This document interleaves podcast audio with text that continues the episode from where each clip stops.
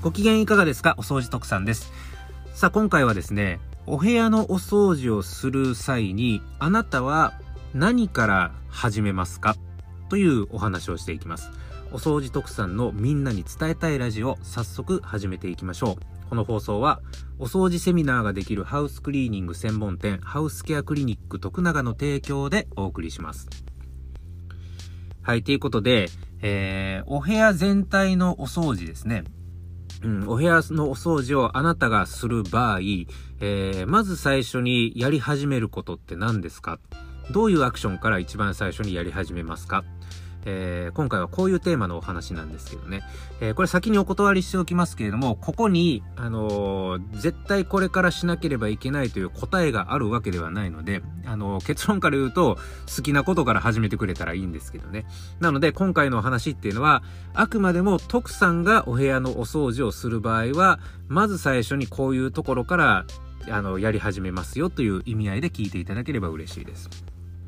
はい、ということで、そのお部屋のお掃除なんですけれども、お部屋のお掃除って言ってもお部屋の環境って色々あるじゃないですか。例えばリビングというお部屋だったら、ね、あの、リビングの環境があるし、子供部屋っていうのもあるし、自分のお部屋っていうのもあるし、寝室っていうのもあるし、それぞれそのお部屋の役割によってそのお部屋の環境っていうのが様々変わってて、で、お部屋の環境が様々変われば、えー、その利用頻度っていうところもやっぱ変わってくることによって、汚れの溜まり具合とかも全然変わってくるし、っていうことは、やっぱそのお部屋の環境に応じて最初にやり始めるアクションってやっぱそれぞれ異なるんじゃないのっていう風にやっぱり普通は想像しますよね。うん、それで、あの、間違ってないと思うんですけれども、ただですね、どんな環境のお部屋のお掃除であったとしても、徳さんの場合は、すべてにおいて共通して、一番最初にまずはこういうアクションから起こしますというのがあるんです。はい。それが何かって言いますと、換気なんですよね。換気。えー、ここからまず最初に始めます。で、換気っていうのはどういうことをやるのかっていう、どういうことをやるのかっていうと、えー、まあ、要は窓を開けるわけなんですけど、えー、一つだけ、窓を一箇所だけ開けてたら換気になるのかっていうと、実は換気効果としては不十分なんですよね。えー、換気っていうのは空気の通り道を作るっていうことが最も重要なので、えー、例えばお部屋の扉とかを全部閉め切った状態で窓を一つ開けたとしても、あの、空気のあの、循環が生まれると、という、まあ、まあ、多少は生まれるでしょうけど、循環の生み方としては不十分だったりとかするので、基本的にですね、あの、最低でも2箇所以上開けるっていうことを意識してくれたらいいかなと思います。例えば、お部屋の窓が2箇所ついてるんであれば2箇所とも窓を開けるべきだし、そして、えー、1箇所しか窓がついてないお部屋だったら、窓と入り口のドアを開けるっていう形で空気の通りを作ってあげる。空気の循環を作ってあげる。こういう作業を換気と呼ぶんですね。えー、ワンル、マンションにお住まいの方だったら経験あるんじゃないかなと思いますけれども、基本的にマンションの入り口から奥のリビングの奥にあるこう、ガラスサッシですね。あの、ベランダに出入りするガラスサッシのところまでは基本的に動線は一直線じゃないですか。で、えー、ドアの入り口を開けっぱなしで、えー、ベランダの窓を開けるとビューッとこう風が通ったりとかする経験ってないですか？マンションお住みの方は。それがいわゆる空気の循環を作るという作業なんです。なので、えー、例えば徳さんがマンション空室清掃に臨む場合は、最初に現場に着くじゃないですか。で、現場についてまず最初にやることっていうのはドアを開けて、ドアストッパーで、あの、そのドアを止めて、一番奥の窓を開けて、まず最初にこの部屋全体の換気をします。ここからが徳さんのお掃除の一番最初のスタートなんですよね。で、なんで環境を一番最初にするのかっていうと、基本的にしばらくもう閉めっぱなしの状態になってる部屋っていうのはもう、その中に空気がいわゆるもうよどんでる状態じゃないですか。で、空、よどんでる空気の中には、その肉眼では確認できないレベルであったとしても、埃がもう常に滞留してるわけですよ。で、まずはその空気中に滞留している埃を何とかしたいということで、えー、この埃を何とかしないことには、例えば、あの、電気の傘とかに積もってる埃を一旦処理したとしても、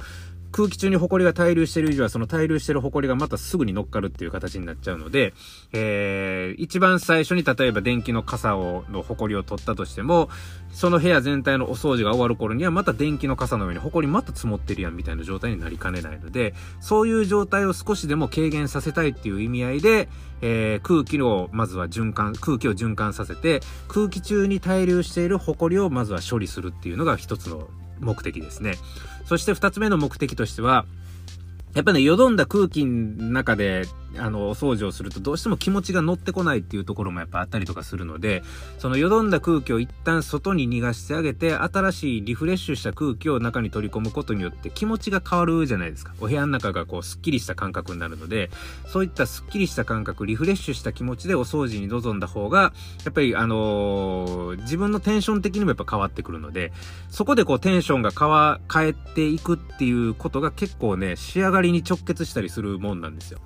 なので、そういう意味合いでも、自分の気持ちを上げていくっていう意味でも最初に環境しますね。っていう大きく2つの理由から環境してます。空気中に滞留してる埃をまずは処理したいっていう目的と、あとは自分の気持ちを上げていく、テンションを高めていくっていう意味合いで、空気、ま、よどんな空気をリフレッシュさせる。こういう目的でやるっていう、この2つの目的で、えー、徳さんは一番最初に換気からスタートします。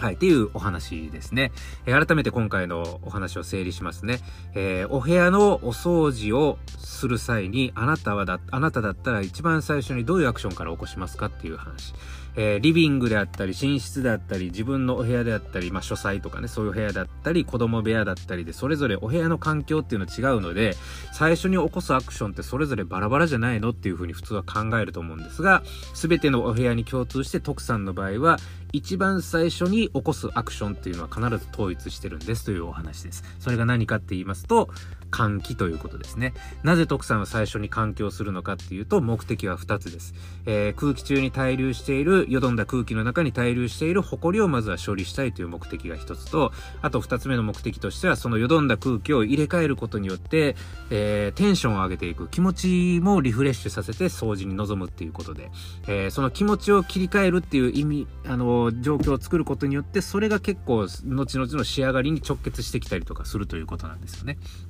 はい。という二つの目的で換気からスタートします。で、換気をする際に一つだけ注意してほしいのは換気というのは部屋の中に空気の通り道を作る、空気の循環を作るということなので、えー、窓を一個だけ開けるっていうのは実は換気、換気効果としては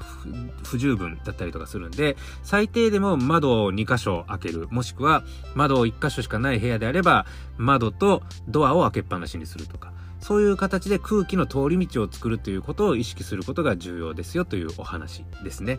はい。ということで、今回は、えー、まあ、お部屋のお掃除をする際に、まずは最初から換気から始めましょうっていうところをお勧めするような内容のお話でした。まあ、参考になったなって思った方は、ぜひちょっと真似をしてですね、やってみてほしいなというふうに思います。ということで、今回のお話はこれで終わります。このお話が良かったなと思ったら、いいね、そしてチャンネルフォローよろしくお願いいたします。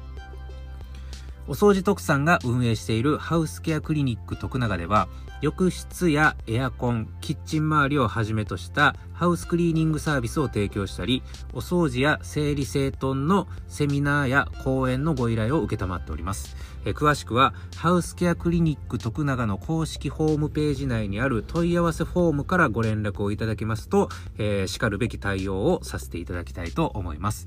えまた、お掃除特産は YouTube やスタンド FM、ポッドキャスト、Twitter、Instagram などを通してお掃除というテーマを中心にした皆さんのためになる情報を積極的に発信しております。それぞれお掃除特産で検索をして応援、フォロー、チャンネル登録よろしくお願いいたします。